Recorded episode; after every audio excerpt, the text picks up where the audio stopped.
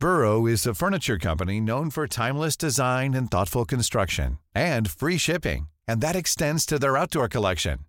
Their outdoor furniture is built to withstand the elements, featuring rust-proof stainless steel hardware, weather-ready teak, and quick-dry foam cushions. For Memorial Day, get 15% off your Burrow purchase at burrow.com slash ACAST and up to 25% off outdoor. That's up to 25% off outdoor furniture at burrow.com slash ACAST. Heraldo Radio, la H se lee, se comparte, se ve y ahora también se escucha.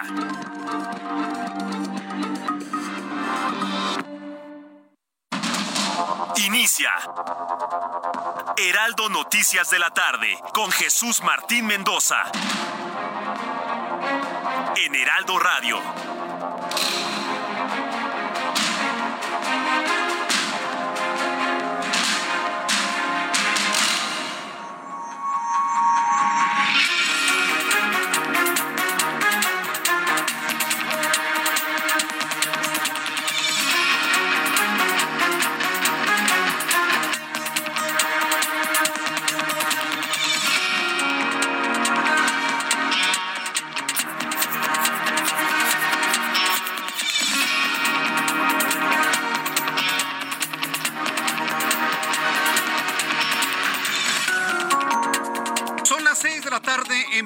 Del centro de la República Mexicana. Hoy es viernes 9 de junio del año 2023. Me da mucho gusto saludarle. Bienvenido, muy buenas tardes.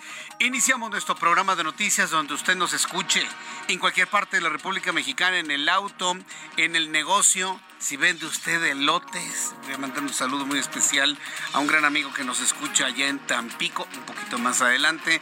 Si usted está en la farmacia, si está en el kiosco, si está en el mercado, si se encuentra caminando, paseando a su mascota, si se encuentra en su casa y pone en el centro de la sala una radio para prepararse algo sabroso, un buen té, un buen chocolate, un café y escuchar las noticias. Le doy la más cordial bienvenida en esta tarde del viernes 9 de junio de 2023.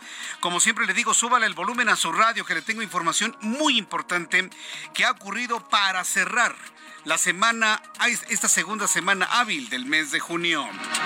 Quiero informarle que a día y medio de la celebración, o bueno, de la sí, sí, de, la conmemoración o vaya, de la ejecución del Consejo Nacional de Morena, la dirigencia nacional del partido prevé que una vez definido su proceso más tardar el 4 de septiembre, tendrá su candidato. Esta es la noticia. Olvídese lo que va a pasar el domingo, que por cierto aquí en el Heraldo lo estaremos cubriendo a través de la tele, la radio y la web. A través de la tele, la radio y la web del Heraldo de México estaremos cubriendo todos los, eh, los, acontecimientos del Consejo Nacional de Morena, pero la noticia es que el 4 de septiembre, arrancando el mes patrio, después del informe de gobierno, pues van a lanzar al candidato, sea hombre o mujer, que resulte de todos estos meses de trabajo y de convencimiento y de supuesta encuesta. Así, sí dije supuesta encuesta, claro que lo dije. Así que el 4 de septiembre tendrá su candidato a la presidencia de la República para las elecciones de 2024. Mientras tanto, noticias desde la UNAM. Amigos de la UNAM, esto les interesa muchísimo. El Comité Universitario de Ética de la UNAM se dijo listo para presentar el dictamen sobre el plagio de tesis de licenciatura de Yasmín Esquivel, la ministro presidente de la... No, la ministra ponente en la Suprema Corte de Justicia de la Nación, el cual no ha podido dar a conocer debido a otros juicios promovidos por la propia ministra, por lo que se sumó a la petición de la universidad y pidió desistir de dichos juicios a Esquivel Moza. Entonces, el Comité Universitario de Ética de la UNAM ya tiene un veredicto. El Comité de Ética ya sabe qué fue lo que pasó. ¿Quién de los dos viajó en el tiempo? Seguramente, ¿quién se subió a una máquina del tiempo o uno viajó al pasado o otro viajó al futuro. Pero ya, ya, ya lo tiene identificado el Comité de Ética. Nada más está anunciando que están listos para darlo a conocer de manera pública. Segunda noticia del día de hoy. Tercera, Le informo que la Secretaría del Trabajo y Previsión Social publicó en el Diario Oficial de la Federación la norma oficial mexicana 037 en materia de teletrabajo, lo que significa que los patrones del país deberán cubrir el costo proporcional de servicios como Internet, electricidad de sus empleados que trabajen al menos el 40% de su jornada a distancia. No, pues todos van a regresar a las oficinas. Pues claro. Porque a ver, dígame cuál va a ser el mecanismo que va a aplicar un patrón para sumarle o calcular lo que se gastó de luz, lo que se gastó de desgaste de la computadora, lo que se gastó en línea telefónica, lo que se gastó en todo lo necesario en su caso un empleado. Como eso mete una gran complicación, ¿sabes que Te regresas a la oficina. No, es que sabes que eh, funciona más tu trabajo en la oficina que desde tu casa. Eso es lo que va a pasar, se va a acabar el teletrabajo, pero bueno, vamos a ver finalmente cómo opera, cómo funciona esta norma oficial en los tiempos en donde desaparecen las normas oficiales. Cuarto tema del día de hoy, el expresidente de los Estados Unidos, Donald Trump, fue imputado por el Departamento de Justicia de los Estados Unidos por 37 cargos penales relacionados con la retención de información secreta, obstrucción a la justicia y falso testimonio por los documentos clasificados que se llevó ilegalmente de la Casa Blanca a su mansión de Maralago en Florida. Está en el centro de los comentarios. Sí, hizo mal Donald Trump, lo quieren detener, sí, pero mientras son peras o son manzanas, él feliz con su popularidad en los medios de comunicación en los Estados Unidos.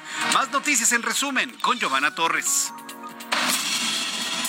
La senadora Xochil Gálvez dio a conocer que ya notificó al vocero de la presidencia, Jesús Ramírez, que asistirá a la conferencia del presidente Andrés Manuel López Obrador el próximo lunes a las 5.30 para exigir su derecho a réplica que le fue otorgada por un juez. El presidente Andrés Manuel López Obrador acusó de oportunista y mentiroso al expresidente Vicente Fox al atribuirse la creación del programa de pensiones para adultos mayores y resaltó que el exmandatario panista se opuso a ese apoyo. El secretario de Relaciones Exteriores, Marcelo Ebrard, informó que la audiencia de apelación en el proceso contra la industria de armas en Estados Unidos se llevará a cabo el próximo 24 de julio. Agregó que insistirá que la ley estadounidense que otorga inmunidades a quienes fabrican y comercian armas no tienen efecto sobre daños causados en territorio mexicano. De acuerdo con cifras del ISTE, hasta el 90% de las personas con enfermedades crónicas en fases avanzadas podrían requerir un trasplante, por lo que es fundamental y prioritario promover la cultura de la donación altruista de órganos y tejidos, ya que además es poca la disponibilidad de estos. El Instituto Nacional Electoral aprobó ampliar los medios de identificación para solicitar la credencial para votar en todo el territorio nacional, por lo que ahora la credencial para personas con discapacidad y la licencia de conducir digital se podrán presentar como documentos para este trámite. Usuarios en redes sociales reportaron problemas al intentar acceder a sus cuentas de CETES Directo, tanto en su aplicación móvil como desde la página de Internet. La plataforma de inversiones dijo que está presentando solo intermitencia al acceder, por lo que trabaja para dar solución al problema tan pronto como sea posible.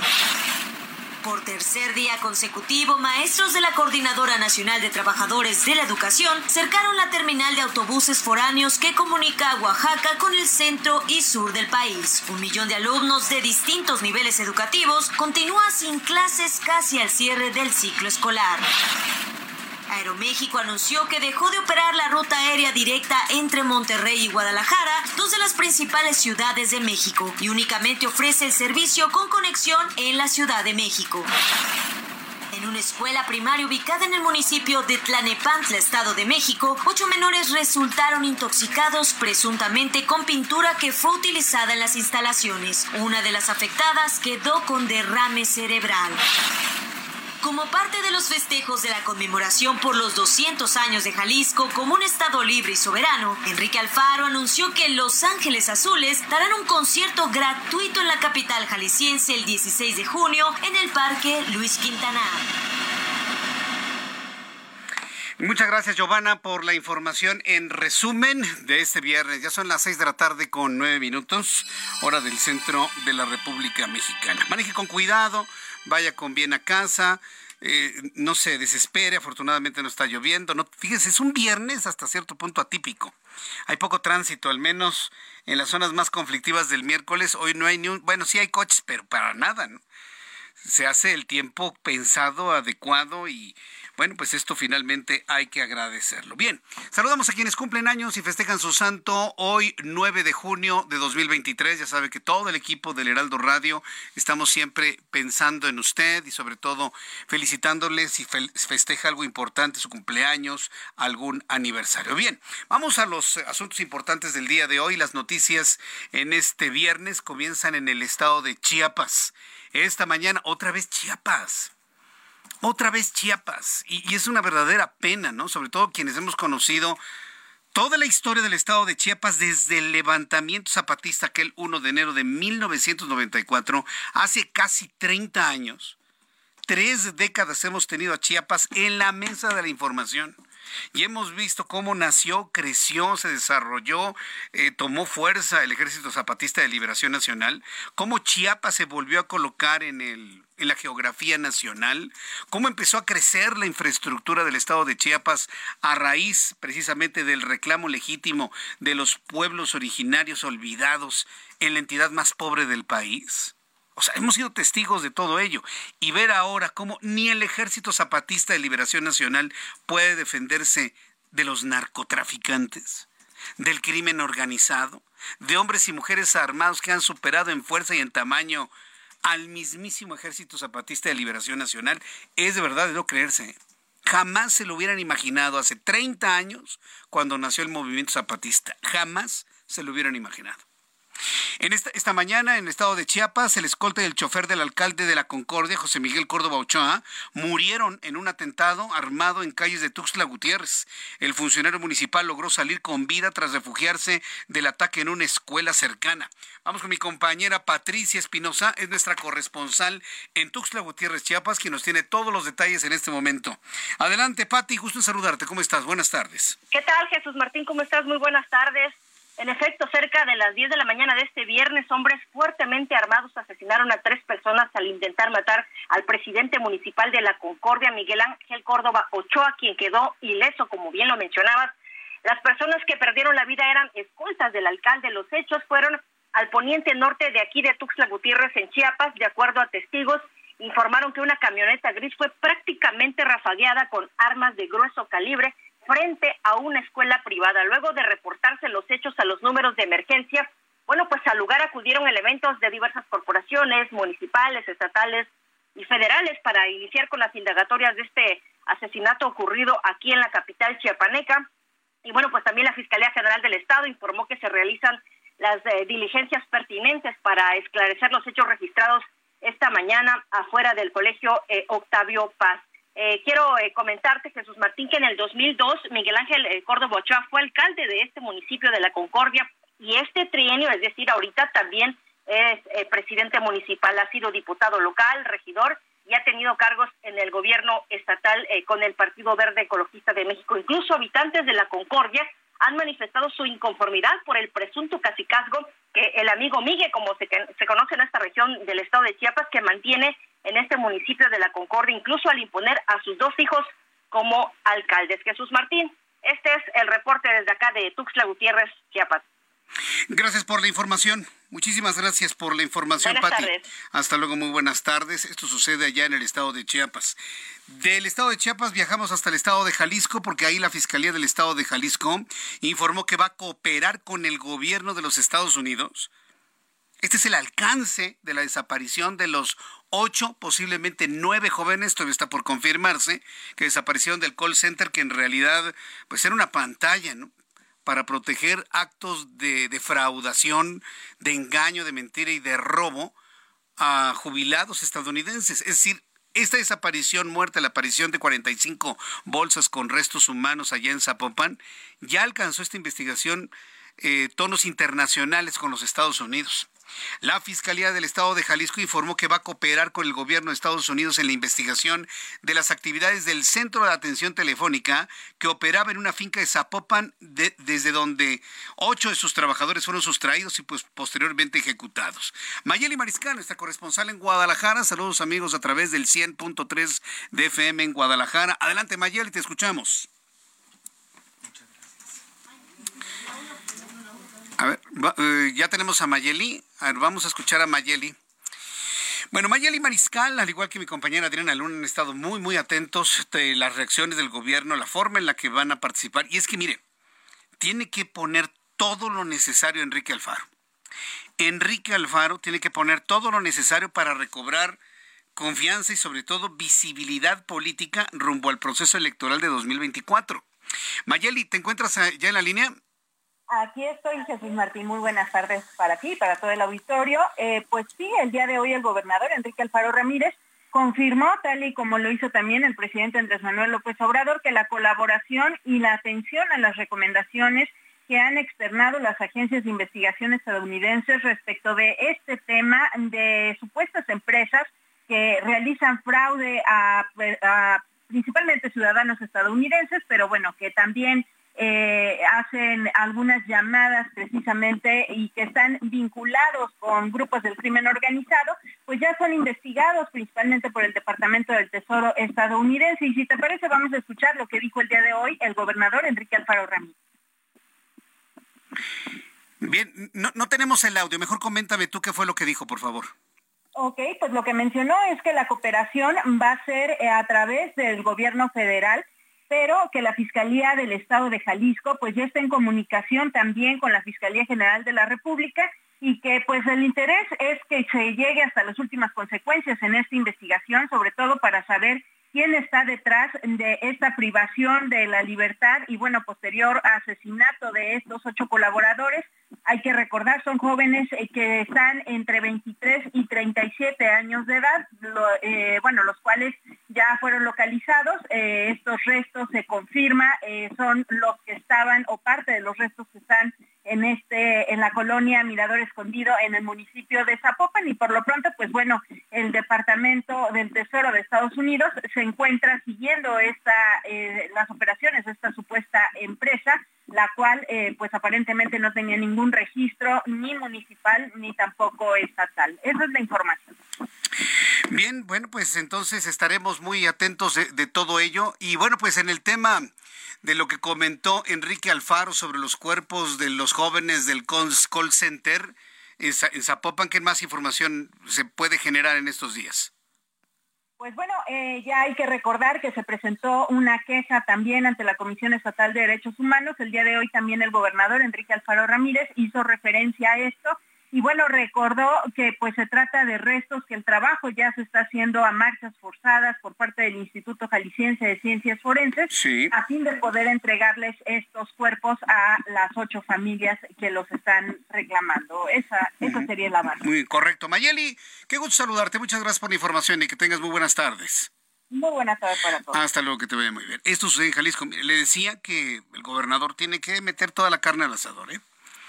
Definitivamente, y colaborar y a través de esta investigación, pues sustentar mucho de su imagen. La de él, si es que busca competir por Movimiento Ciudadano a una candidatura presidencial, y le voy a decir otra cosa, si quiere Movimiento Ciudadano, mantener la gubernatura de Jalisco. El próximo año, 2024, hay elecciones para gobernador en Jalisco. Y con base en el análisis que el Heraldo de México y Poligrama ha presentado esta semana a través de nuestra edición impresa y de nuestra edición web, en Jalisco podría ganar Morena. Si las elecciones fueran el día de hoy para gobernador, gana Morena. O lo voy a poner en otra forma para que se entienda mejor. Pierde Movimiento Ciudadano. Esas posiciones que le han dado a Dante Delgado la suficiencia para decir yo no voy con nadie y nosotros vamos a ganar la presidencia, se le pueden venir abajo el año que entra. Si las elecciones para gobernador fueran el día de hoy, pierde Movimiento Ciudadano Jalisco y gana Morena. Entonces, ante esa evidencia, la primera evidencia en materia de análisis que hizo el Heraldo de México y Poligrama, tienen que aplicarse muchísimo en esta investigación para poder recobrar mucho de lo que posiblemente políticamente se ha perdido en Jalisco. No lo digo yo, revise usted nuestro análisis del Heraldo de México publicado esta semana. Son las seis de la tarde con 18 minutos hora del centro de la República Mexicana. Vamos a otro asunto que seguramente va a echar chispas la próxima semana. Y de manera muy inteligente desde mi punto de vista y muy atinada, se informa en viernes para darle sabadazo y que se esté comentando lo que resta de hoy viernes, todo el sábado, todo el domingo y a ver qué pasa el lunes. Hoy viernes el Comité Universitario de Ética de la Universidad Nacional Autónoma de México emitió un boletín en el que precisó la función del Comité Universitario de Coética en el caso del plagio de la tesis o el presunto plagio de tesis de licenciatura de Yasmín Esquivel, que analizó de manera ética y concluyó con un dictamen de naturaleza ética un dictamen de carácter técnico académico, el cual no ha emitido en acatamiento a mandatos judiciales promovidos por la propia ministra, por lo que se sumó a la apelación hecha ayer por la universidad para que se le permita concluir con su trabajo académico. Hay que recordar que en esta semana, pues el grupo de abogados de Yasmín Esquivel lograron una lograron una suspensión definitiva por parte de una juez en la Ciudad de México para que ya no se dé a conocer lo que haya descubierto Cuética, el Comité Universitario de Ética. La universidad respondió diciendo, no es la instancia necesaria y una superior le ha dado a la universidad toda la posibilidad para seguir adelante con el trabajo. Mire, los abogados ya no dijeron nada, ¿eh? los de Yasmín Esquivel. Así que bueno, pues ya lo anuncia la UNAM. Van a dar a conocer, seguramente algún día de la próxima semana, sus hallazgos en esta investigación que ellos aseguran se hizo desde el punto de vista ético, técnico, académico y que han sido respetuosos de no darlo a conocer debido a los mandamientos judiciales promovidos por la propia ministro Yasmín Esquivel. Entonces, muy atentos de lo que pueda suceder la próxima semana. En otro asunto también, para que nos vayamos tranquilitos eh, al fin de semana, lo que determinó la Secretaría del Trabajo y Previsión Social. La Secretaría del Trabajo y Previsión Social publicó en el Diario Oficial de la Federación la norma oficial mexicana 037 en materia de teletrabajo. Fíjese qué interesante, ¿no? Se publica una norma en la misma semana donde se anuncian la cancelación de al menos 64 normas oficiales. Pero bueno, crearon esta, la del teletrabajo, lo que significa que los patrones del país deberán cubrir el costo de servicios e instrumentos de trabajo para que sus empleados trabajen a distancia. Entre las disposiciones se encuentra la obligación para los empleadores de proveer las herramientas necesarias para el teletrabajo como silla ergonómica, cubrir los costos de, que proporcionales del consumo de Internet y energía eléctrica de los trabajadores que cubran al menos el 40% de su tiempo de trabajo en casa, además de contemplar el respeto a los tiempos de la jornada laboral. Es decir, usted trabaja en la casa, su jornada es de 8 de la mañana o 9 de la mañana a 6 de la tarde, con una hora de comida, o sea, ocho horas más una hora de comida. Ah, bueno, usted entra a las ocho, bueno, a las nueve, perdón. Vamos a poner ejemplo, a las nueve, se va a comer a las dos, regresa a las tres, se va a las seis. A las seis, usted apaga su computadora, aquí terminé, es mi hora de salida. ¿Qué ha estado pasando en tiempos de la pandemia? Que muchos patrones dicen, pues estás en tu casa, dale. Y algunos vil esclavos a la una, dos, tres de la mañana, sobre todo quienes trabajan en call centers de atención a clientes. Un verdadero abuso. Y le voy a decir esto a los empresarios ¿eh? que hacen eso. Eso es precisamente lo que ha provocado que Morena haya ganado 23 estados, que haya perdido el Estado de México.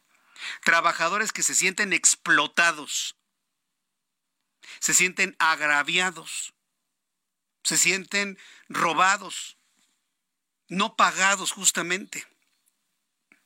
Llega un señor que ha sufrido todo el desdén de la política mexicana y les dice, yo soy como tú, yo siento como tú, me voy a vengar de todos estos empresarios y fifís. ¿Y qué pasa? Las plantas laborales votan por Morena. Porque el señor ya les prometió vengarse y desquitarse y como un justiciero, como un Robin Hood. ¿Por qué lo digo así? Señores empresarios, y líderes de grupos directores para que de alguna manera mm, se metan en la cabeza que somos o son ustedes los responsables de esa reacción de revancha. Hoy lo platicábamos con un grupo de amigos, hoy en la mañana, este asunto. ¿Cómo van a ser los candidatos de la oposición? ¿Cómo van a desactivar ese resentimiento, esos agravios, esos dolores, esos corajes por lo que le he explicado? Ojalá y esta norma en el teletrabajo verdaderamente enorme la justicia en cuanto al teletrabajo. Porque hay mucha gente que se siente explotada en este país. Les digo, llega un señor que dice, yo me voy a vengar de todos estos fifís, no te preocupes. Ah, pues yo voto por usted. Pero te quedas sin trabajo. Ah, no importa. Si él se desquita por mí, yo voto por él. ¿Se ha dado cuenta? Se está dando, es, lo que le escribí hace dos semanas en mi columna del Heraldo. Y todavía hasta este momento no encuentro a ningún candidato de la oposición que esté en posibilidad de desactivar este tipo de sentimientos. Mire que no estoy hablando de racionalizar un programa de gobierno en donde se le dé justicia a todos, todo el mundo pague impuestos, que todo el mundo gane dinero. No, estoy hablando de sentimientos, de sensaciones, de emociones. Vamos a ir a los anuncios y regreso con esto y otras noticias aquí en El Heraldo. Escríbame a través de mi cuenta de Twitter, arroba Jesús Martín MX. Escucha las noticias de la tarde con Jesús Martín Mendoza. Regresamos.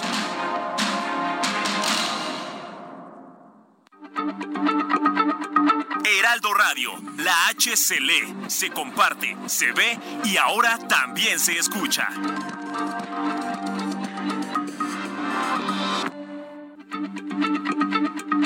Heraldo Radio, la H se lee, se comparte, se ve y ahora también se escucha.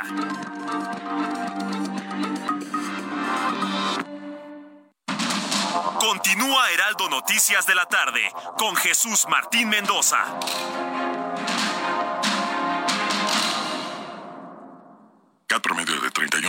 31.1% sin IVA. Vigencia del 3 al 31 de mayo. Detalles en ram.com.mx. Aprovecha el mes del trabajo RAM con las mejores promociones del año para estrenar una RAM 4000. La única pickup doble cabina que carga con más trabajo. Llévatela con tasa desde 9.75%. RAM. A todo con todo.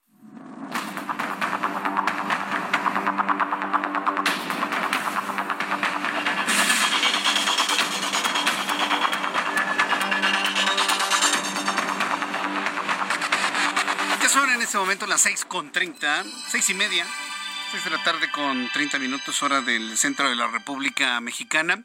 De verdad, muchas gracias por estar con nosotros aquí en el Heraldo Radio, en el Heraldo de México, a través de estas frecuencias en todo el país y también en los Estados Unidos. Bien, pues continuando con la información y sobre todo si usted escuchó todo el, el asunto de la norma, siempre apóyese por favor con la Profedet, con la Procuraduría Federal de Defensa de los Trabajadores. Cualquier duda, siempre consulte a esta instancia que debo reconocerlo que en esta administración la Profedet sí se ha reforzado. ¿eh? Entonces, bueno, hay que acudir a la Profedet de la Secretaría del Trabajo y Previsión Social. Quiero informarle que la Fiscalía de la Ciudad de México negó tener relación alguna con la mujer que agredió a familiares de Leslie Martínez la mujer de 30 años que fue asesinada por su pareja y que fue hallada en el estado de Guerrero. Esto luego de que ayer se viralizó en redes sociales un video donde una mujer, vestida de negro por cierto, eh, quien dijo pertenecer a la Fiscalía Capitalina, amenazó a los familiares de la joven que acudieron a protestar a las instalaciones de la Fiscalía ubicadas en la colonia Doctores, quienes pedían reunirse con la fiscal Ernestina Godoy. En el video se muestra a la mujer incluso que les dijo a los manifestantes que si con eso que si con hacer eso la fueran a revivir.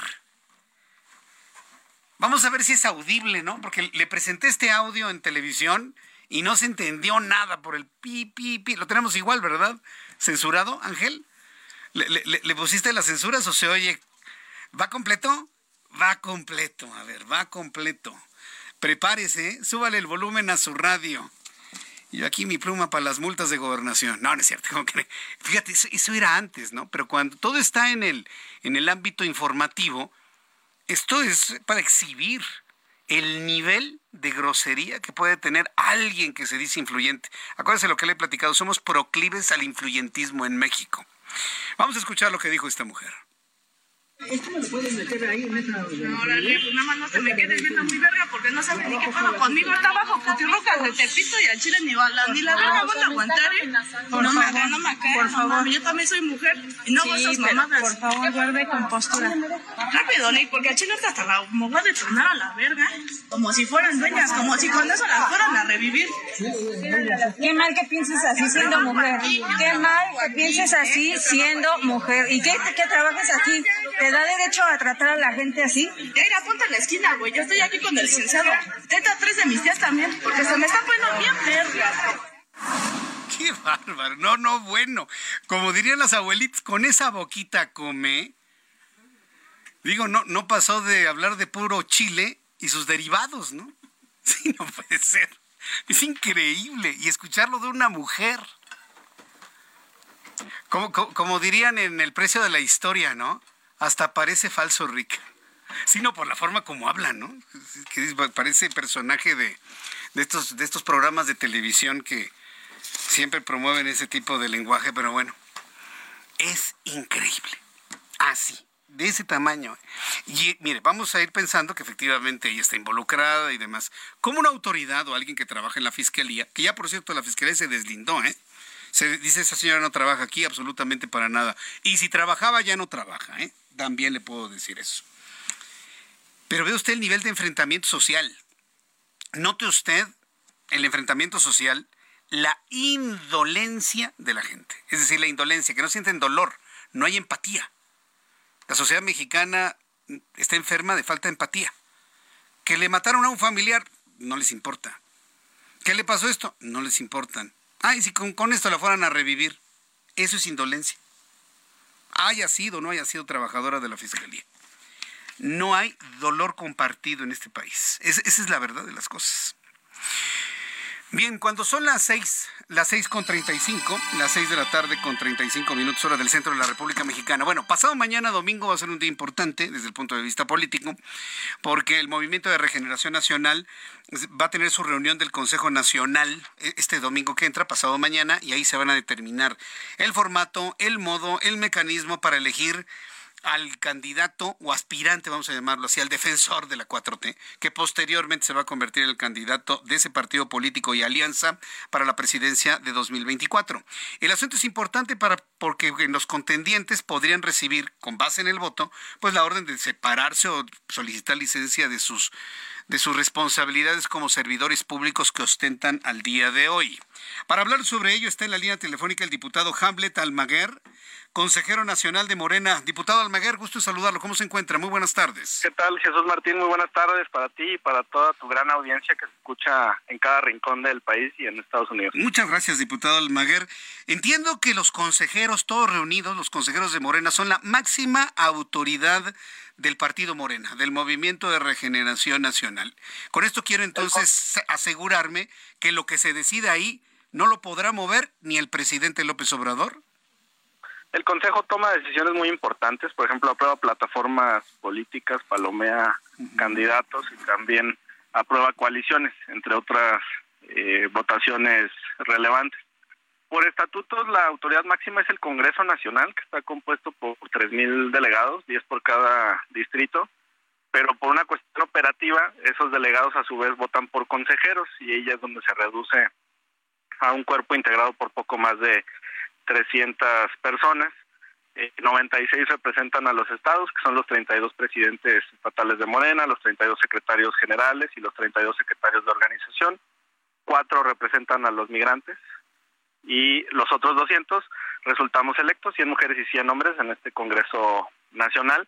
Pero tienes razón, en términos prácticos es el órgano que puede tomar estas decisiones ejecutivas, incluyendo la ruta para quien se convierta en coordinador o coordinadora de los comités de defensa de la cuarta transformación. Correcto. Ahora ya tienen definido su, su, ruta de trabajo, su orden del día para el próximo domingo. ¿A qué hora empiezan y qué es lo que vamos de lo que vamos a ser testigos como opinión pública? Fíjate que yo celebro que inicialmente se había convocado a una sesión virtual, después se distribuyó una circular en la que ya nos invitaban de manera presencial esto, por, supuesto, favorece el debate y la, discusión. Eh, vamos a tener entonces ahí la oportunidad de contar con la presencia de los aspirantes a la presidencia de la República, del canciller Marcelo Ebrard, de la jefa de gobierno, del secretario de Gobernación, Adán Augusto López, e incluso también de quienes aspiran por parte del PT y de y del Partido Verde. Eh, el punto en el orden del día está descrito de manera general y ahí se darán a conocer la propuesta de las etapas, que digo, las dudas principales eh, son quién realizaría la encuesta, es decir, cuál casa encuestadora, cuándo se realizaría esta encuesta, qué preguntas incluiría y quiénes responderían la encuesta, si militantes exclusivamente o población en general, por ejemplo, si es una sola encuesta o son dos o más. Y todos estos detalles pues se van a conocer el, el domingo Jesús Martín. Sí, e, e, esto nos ha sonado nuevo porque a lo largo de los meses se hablaba de una encuesta, la cual determinaría quién sería ese defensor de, de, la cuarta transformación, futuro candidato o candidata. Pero ¿cuántas encuestas puede haber? tiene que ser pues, un número no, definitivamente, ¿no? Imagínate que, sí, imagínate que para la gubernatura del Estado de México se registraron 60 personas como aspirantes y finalmente pues la maestra Delfina eh, es quien encabezó los, los esfuerzos. En este caso no sabemos cuántos van a desear eh, presentar su postulación para la eh, responsabilidad a nivel federal, la coordinación. Entonces yo me imagino aquí dos vías. ¿no? La primera es una comisión integrada por consejeros, revisa los perfiles de todos los que se registraron, hace una preselección y entonces llamando una lista de finalistas que serían los que irían a la única encuesta, opción A, u opción B, se realizan dos o más encuestas y en la primera se filtra, digamos, eh, a los finalistas y en la segunda ya eh, sería la, la definitiva, que es algo similar a lo que ocurrió, si recuerda la audiencia y tú también, con la designación de la presidencia nacional del partido. Te acuerdas que al final quedó Mario Delgado, pero inicialmente tenían muchos eh, registros, se depuró y entonces ya en la segunda ronda de la encuesta solamente se realizó sobre algunos finalistas. Estas son las, las opciones que existen. Bien, pues se antoja que va a ser algo eh, importante, sobre todo si tomamos en cuenta que de eso depende pues la permanencia de Morena para 2024, ¿no? Este diputado Almaguer. Yo estoy seguro que quien encabece los esfuerzos de Morena y de la coalición con el PT y con el Partido Verde va a ganar la presidencia de la República. Veo a la oposición desdibujada, desorganizada, echándose culpas sobre la derrota del Estado de México, intentando reconstruir un proyecto desde una debilidad estructural grave por la carencia de liderazgos y también por la pérdida de fuerza territorial. Eh, al PRI le quedan dos gubernaturas, de hecho con menor población a la que gobierna Movimiento Ciudadano, y en el PAN pues son un puñado, entonces en realidad no, no veo condiciones para la oposición de competencia. La parte más trascendental para el 2024 es esta, la contienda interna en Morena. dentro de los que aspirantes, a mí no me gusta decirles corcholatas, porque, las corcholatas o están pegadas a una botella o están en el suelo o en la basura. Por eso a mí no me gusta decirles corcholatas. Voy a pensar en los aspirantes. Eh, para tener un piso parejo para los aspirantes, y, esto lo pregunto de manera particular a Hamlet Almaguer, ¿sería conveniente que renunciaran a sus cargos o no necesariamente? ¿Cuál es la visión de Hamlet Almaguer como consejero? Bueno, mi perspectiva es jurídica también por el papel que me toca en la representación ante el INE. En este momento existen más de 270 quejas en contra de los aspirantes y el instituto y el tribunal han sido muy insistentes. Hablaría yo incluso de una mm, fijación, un hostigamiento sobre los aspirantes y también sobre las personas que los acompañan en eventos. El evento se celebró o no en horario laboral, quiénes asistieron, quién lo financió, con un matiz eh, de persecución intentando señalar la eventual utilización de recursos públicos. Entonces, desde esa perspectiva legal, el cargo en este momento es una camisa de fuerza que lejos de ayudar, les perjudica en sus aspiraciones. Ya como ciudadanos, yo espero que esa presión se reduzca, que libremente puedan recorrer el país presentar su visión de nación y entonces ya que la ciudadanía esté informada para cuando les toque responder la encuesta, Jesús Martín. Bien, pues eh, vamos a esperar todo lo que suceda el próximo, el próximo domingo. Yo coincido con esto, yo creo que el separarse temporal o definitivamente de sus cargos, pues, eh, cargos evita el señalamiento del uso de recursos públicos para hacerse promoción. Y yo creo que desactivar ese punto sería, yo creo que lo más sano para cualquier partido político, para cualquier ideología, para cualquier competencia de carácter político y de este tamaño como el que vamos a tener en 2024. Agradezco mucho, diputado Hamlet Almaguer, estos comentarios y esta información para el próximo domingo y por supuesto el lunes tempranito van a ser noticia prácticamente en todo el país. Que tengas muy buena tarde, Jesús Martín, y si me permites, pues estamos muy contentos también con la encuesta de Heraldo que señala que vamos arriba en ocho de nueve gubernaturas, incluyendo la de mi estado, el estado de Jalisco. Una tarde. Precisamente me han escrito muchas personas de Jalisco diciéndome que no, que está mal, que va adelante MC, pero bueno, nuestra investigación salió así. De nueve estados que se eligen gobernador, ocho serían para Morena. Claro, si la elección fuera el día de hoy, sí, porque es una fotografía del momento. Pero sí, efectivamente, creo que hay datos muy importantes a analizar con profundidad. Gracias, diputado Almaguer. Gracias, buenas tardes. Que le vaya muy bien, hasta luego. Es consejero de, Morena, pues, ya sabe. Lo más seguro es que para el próximo lunes pues tengamos una serie de solicitudes de licencia, separaciones del cargo, renuncias. De los seis, ¿quiénes faltarían en realidad? En realidad faltaría pues Claudia Sheinbaum y Adán Augusto López, nada más. Marcelo Ebrard ya anunció que él sí se va el próximo lunes. Manuel Velasco ya se separó. Ricardo Monreal ya se separó. Gerardo Fernández Noroña ya hizo lo suyo. Ya dije Ricardo Monreal, sí, también ya lo anunció. Entonces, los únicos que quedan son el secretario de Gobernación y la jefa de gobierno. Así que esté usted muy atento de lo que le tengamos que informar en ese sentido. Y claro, lo que tenga que resolver, reaccionar la oposición. Porque la oposición es importantísima en todo esto. Mire, mientras la oposición no se defina Sí, porque hay integrantes que compiten por la candidatura de la oposición a 2024 que consideran que ya van muy tarde, que ya van muy tarde y cuando se definan las cosas va a ser hasta octubre, prácticamente un mes después mes y medio después de lo que va a anunciar el Movimiento de Regeneración Nacional. Yo espero que la oposición en la alianza defina correctamente esos tiempos.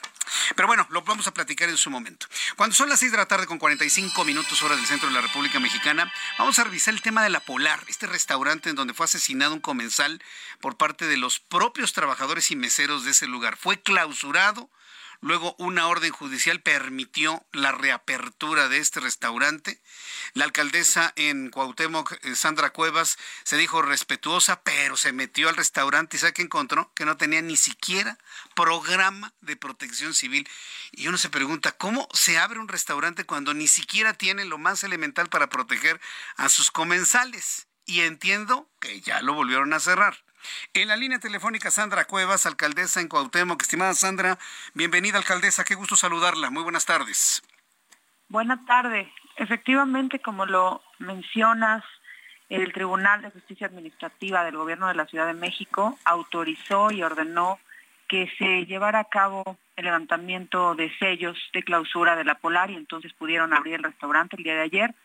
Sin embargo, al mismo tiempo yo ordené una visita eh, de, la, de parte del área de gobierno y bueno, encontramos que tienen diferentes anomalías, no cumplen jurídicamente con diferentes normas y lo más importante, no cuentan con un programa de protección civil, por lo que eh, nos dio el suficiente argumento y fundamento para poder clausurar nuevamente el restaurante La Polar. Bien, entonces esta clausura ya es por parte de la alcaldía, ¿verdad? Por parte de la alcaldía de Cuauhtémoc por no cumplir con los elementos mínimos de protección para los comensales e inclusive para los trabajadores de ese lugar, alcaldesa? Exactamente. Y, y no solamente es eso, Jesús, la verdad es que un restaurante en donde el mismo personal mató a un comensal, es imposible que, que vuelva a abrir. No sé por qué actúa de esa forma el gobierno de la Ciudad de México. ¿Por qué hay tanta impunidad? ¿Por qué hay tanta corrupción? No es posible. Si ellos autorizaron a través de un magistrado eh, abrir nuevamente el establecimiento, pues ya vieron que aquí en el gobierno de la alcaldía Cuauhtémoc, a mí no me tiembla la mano. No me tiembla la mano y volvimos a cerrar el lugar. Y estoy analizando jurídicamente el poder retirarles la licencia para poder vender alcohol y entonces cerrar ese lugar, porque en realidad ellos lo que más venden es eso, alcohol. Ya la birria es eh, secundario, ahí se dan muchas, muchas situaciones eh, complejas. Entonces estoy analizando con, con el área jurídica y de gobierno cerrar de forma permanente ese lugar como lo dije, como lo dije desde el principio. Si alguien más autoriza, en este caso el gobierno de la Ciudad de México, es su problema, pero yo, conforme a mi facultad y a mi competencia, estoy analizando cancelarles ya la licencia que tienen para poder vender alcohol. ¿Hay algún compromiso de los dueños de este establecimiento, este restaurante, para cumplir con lo mínimo necesario para abrir sus puertas, aunque sea sin alcohol? Alcaldesa Sandra Cuevas. La realidad es que yo no, no, tengo la intención mínima de, de apoyarlos a que ese lugar abra. Ah, ok, entiendo. Así de sencillo. Y que lo tomen como lo quieran tomar, Sé que hay mucha gente que puede perder su trabajo, pero también lo hubieran cuidado, lo hubieran cuidado todo el tiempo en donde los comensales iban y empezaron a salir una infinidad de quejas. Entonces yo no voy a ser partícipe ni de la corrupción ni de la impunidad. Ahora resulta que también el hijo está de acuerdo en que se abra la polar. Mataron al, al papá y el hijo está pidiendo tanto a las autoridades del gobierno de la ciudad como a la polar que, abran las puertas del establecimiento. Si ellos no tienen ética, no tienen moral, no tienen principios, no tienen valores, es su problema. El gobierno de la alcaldía Cuauhtémoc, hasta donde esté yo, vamos a actuar de la misma forma. Eso me hace recordar que cuando a, las horas y a los siguientes días de ocurrido aquel, de aquella tragedia, aquel asesinato, muchas personas me escribieron a través de mis redes sociales comentándonos mil quejas del, lugar, inclusive la, mala calidad de los alimentos. A mí me sorprendió mucho porque pues, era un lugar emblemático, ¿no? De, la alcaldía, inclusive hasta histórico, y que haya caído en este descrédito es verdaderamente sorprendente, ¿no, alcaldesa? Exactamente. Y sí, tiene mucha historia, pero la administración cambió, la forma de tratar a los comensales cambió, el giro cambió, eh, la forma de operar cambió. E insisto, si otras autoridades actúan de una forma corrupta, es su problema. Yo voy a hacer lo correcto y lo correcto es que ese lugar no abra sus puertas. Sabemos que tenemos encima la presión del Tribunal de Justicia Administrativa del Gobierno de la Ciudad de México porque nos están eh, solicitando y ordenando a través de un magistrado que, que se abra el lugar. Pero bueno, si no cumple con protección civil y con eh, muchos lineamientos que, debe de cumplir con el gobierno de la alcaldía Cuauhtémoc, pues no se va a abrir. Correcto, alcaldesa, pues yendo a la fuente, pues no hay duda de las decisiones tomadas. Y yo le quiero agradecer mucho estos minutos de comunicación con el Heraldo. antes de terminar, sí me gustaría que, que invitara al público a, que paseemos por el jardín López Velarde. He estado viendo algunas fotografías, les quedó padrísimo, ¿eh? Y sobre todo ese pasillo del beso se, se ve muy bonito. La verdad es que ese jardín estuvo olvidado durante mucho tiempo y ahora ha recobrado vida nueva. Digo, para hablar de varias cosas también agradables, ¿no? Que suceden en, la alcaldía Cuauhtémoc, alcaldesa. Sí, muchas gracias. La, la realidad es que quedó hermoso el lugar. Eh, entregamos apenas la primera fase, ya en los próximos días se inicia la segunda, que es una es la construcción de una fuente hermosa, enorme.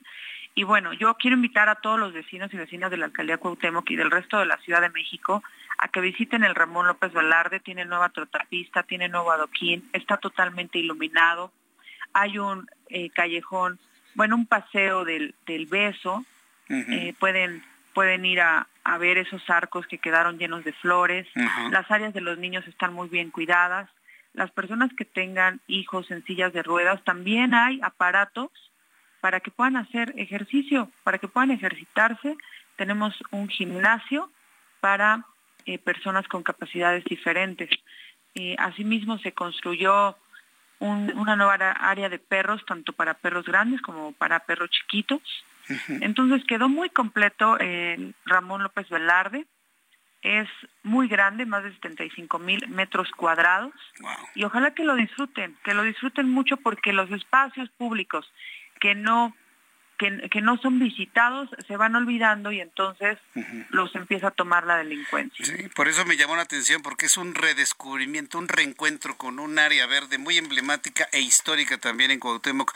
Pues alcaldesa, ha sido Es el segundo pulmón, es el segundo pulmón. Pues son, eh, Llegamos a Ocho hectáreas. árboles, sí, llegamos a tres mil árboles, nos ayudó a plantar arbolitos Miguel Ángel Mancera, estuvo con nosotros en la inauguración. Bien. Y pueden ir también al área del poeta, en donde se develó una escultura monumental de Fernando Andriachi. Muy bien. Bueno, pues tenemos mucho que redescubrir este fin de semana.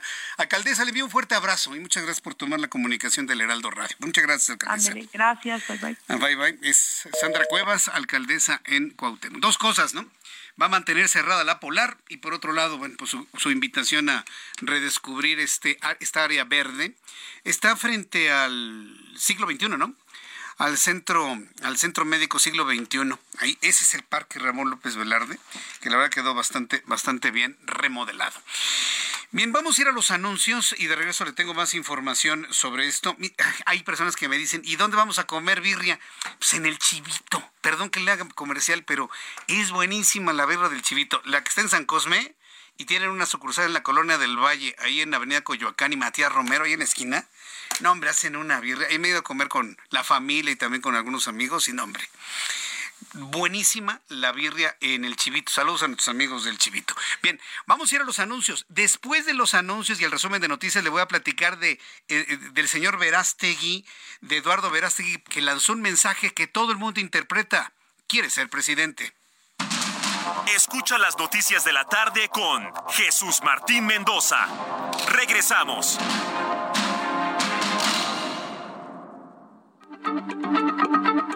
Heraldo Radio, la H se lee, se comparte, se ve y ahora también se escucha.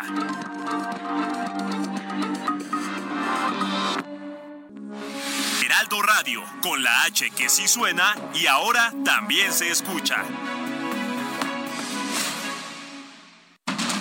Continúa Heraldo Noticias de la tarde con Jesús Martín Mendoza.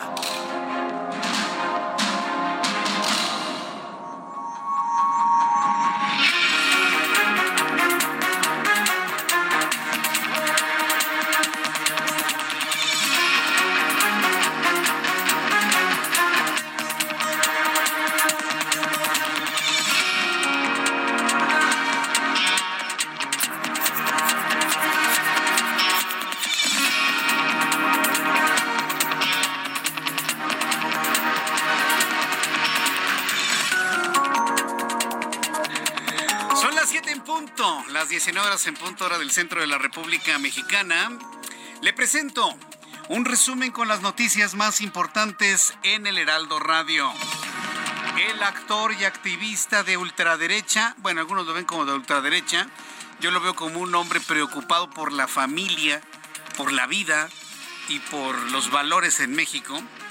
El actor y activista en pro de los valores y en pro de la vida, Eduardo Verástegui, dejó entrever su intención de contender por la presidencia de México en 2024 al señalar que los mexicanos tienen dos caminos, el mismo de siempre o el de la innovación para acabar con el actual modelo de los políticos al señalar que es un sistema ya obsoleto. Además, un sistema que dice, busca robarnos la tranquilidad, busca robarnos a la familia busca robarnos a Dios. Eso es lo que dijo Eduardo Vedrastegui. Transitamos en un mundo complejo, desigual y velozmente cambiante, donde los políticos profesionales se pulen y confeccionan en un modelo obsoleto que no logra solucionar los problemas, pero sí, sí conservan el poder. Así es como elección tras elección el fracaso se retiqueta, se recompra y se repite. La misma brecha de siempre, donde se delinque y no pasa nada, donde todo lo malo es culpa del pasado, donde se nos dice que ya mero llegamos, pero en realidad vamos hacia atrás la clase política tradicional no ha sido capaz de solucionar los problemas que México sufre desde hace décadas, pero sí de agravarlos. Es Eduardo Verástegui con una narrativa que bueno, pues nos hace pensar que busca ser presidente de México para la siguiente contienda electoral.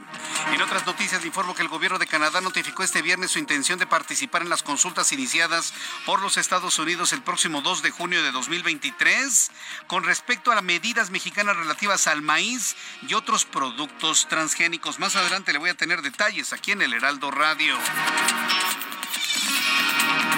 También informo que Donald Trump expresidente de los Estados Unidos y también aspirante a reconquistar la Casa Blanca en 2024, fue imputado por el Departamento de Justicia de los Estados Unidos por 37 cargos. Cargos penales, es decir, lo quieren encerrar para que no participe por la Casa Blanca. Le tienen un miedo, pero bueno, 37 cargos penales relacionados con retención de información secreta, obstrucción a la justicia, falso testimonio por documentos clasificados, que dicen se llevó sin permiso de la Casa Blanca, se los habría llevado de la Casa Blanca a su mansión en Maralago, Florida. En este resumen de noticias le informo que en entrevista con el Heraldo Radio, el diputado y consejero nacional de Morena, Hamlet Almaguer, celebró la participación de todos los aspirantes a la candidatura presidencial por el partido y detalló algunos detalles del Consejo Nacional del domingo, en el que destacó una participación abierta a través de una encuesta y señaló que la oposición no tiene condiciones para competir en las elecciones de 2024, dijo Almaguer en radio. El punto en el orden del día está descrito de manera general y ahí se darán a conocer la propuesta de las etapas, que digo, las dudas principales eh, son quién realizaría la encuesta, es decir, cuál casa encuestadora, cuándo se realizaría esta encuesta, qué preguntas incluiría y quiénes responderían la encuesta, si militantes exclusivamente o población en general, por ejemplo. Si es una sola encuesta o son dos o más y todos estos detalles pues, se van a conocer el, el domingo. Esto fue lo que dijo Hamlet Almaguer. La alcaldesa en Cuauhtémoc, Sandra Cuevas, habló para el Heraldo Radio y explicó las causas que derivaron en la nueva clausura del restaurante La Polar en la colonia San Rafael y confirmó que dicho cierre fue ordenado por su administración, entre otras fallas, por la falta del protocolo de protección civil, cuya omisión atribuyó al gobierno de la Ciudad de México, lo que se suma al asesinato de un comensal hace unos meses. Es Sandra Cuevas, alcaldesa en Cuauhtémoc yo ordené una visita de parte del área de gobierno y bueno, encontramos que tienen diferentes anomalías, no cumplen jurídicamente con diferentes eh, normas y lo más importante, no cuentan con un programa de protección civil, por lo que eh, nos dio el suficiente argumento y fundamento para poder clausurar nuevamente el restaurante. Y no solamente es eso, Jesús, la verdad es que un restaurante en donde el mismo personal mató a un comensal, es imposible que, que vuelva a abrir. No sé por qué actúa de esa forma el gobierno de la Ciudad de México. En más información en este resumen, el gobernador de Michoacán, Alfredo Ramírez Bedoya, reveló que el secretario permanente de México ante la CELAC, Lázaro Cárdenas Batel, podría sustituir a Marcelo Ebrard en la Secretaría de Relaciones Exteriores una vez que se haga efectiva su renuncia a partir del próximo lunes 12 de junio. La Organización de las Naciones Unidas para la Educación, la Ciencia y la Cultura, la UNESCO, manifestó su respaldo al INAI ante la falta de quórum para sesionar y se pronunció porque el organismo cuente con las bases necesarias para seguir trabajando en la garantía de los derechos humanos que le corresponde tutelar. Sí, es la Organización de las Naciones Unidas para la Educación, Ciencia y Cultura, la UNESCO. La UNESCO ya le está pidiendo al gobierno de López Obrador que nombre a los comisionados. ¿Usted cuál cree que va a ser la reacción? Yo también creo eso. Mientras tanto, la Secretaría de Seguridad Ciudadana de la Ciudad de México informó que fueron detenidos dos personas en posesión de casi 100 kilogramos de marihuana durante un dispositivo vial por invadir el carril confinado del Metrobús sobre el eje 1 Norte a la altura de la alcaldía Venustiano Carranza.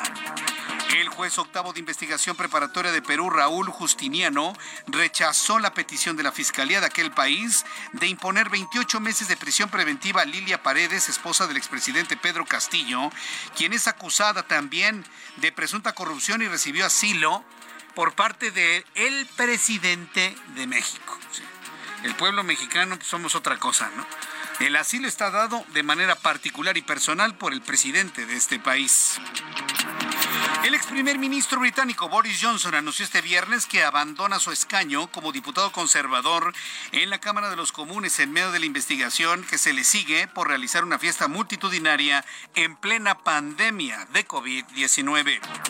Le informo que al momento pobladores de Tla Tlahualpan cerraron la autopista México-Puebla y la carretera federal exigen la libertad de dos personas que fueron detenidas por estar presuntamente vinculadas al linchamiento de una persona el pasado 20 de abril en San Miguel Tianguistenco. Estas son las noticias en resumen. Le invito para que siga con nosotros. Le saluda Jesús Martín Mendoza.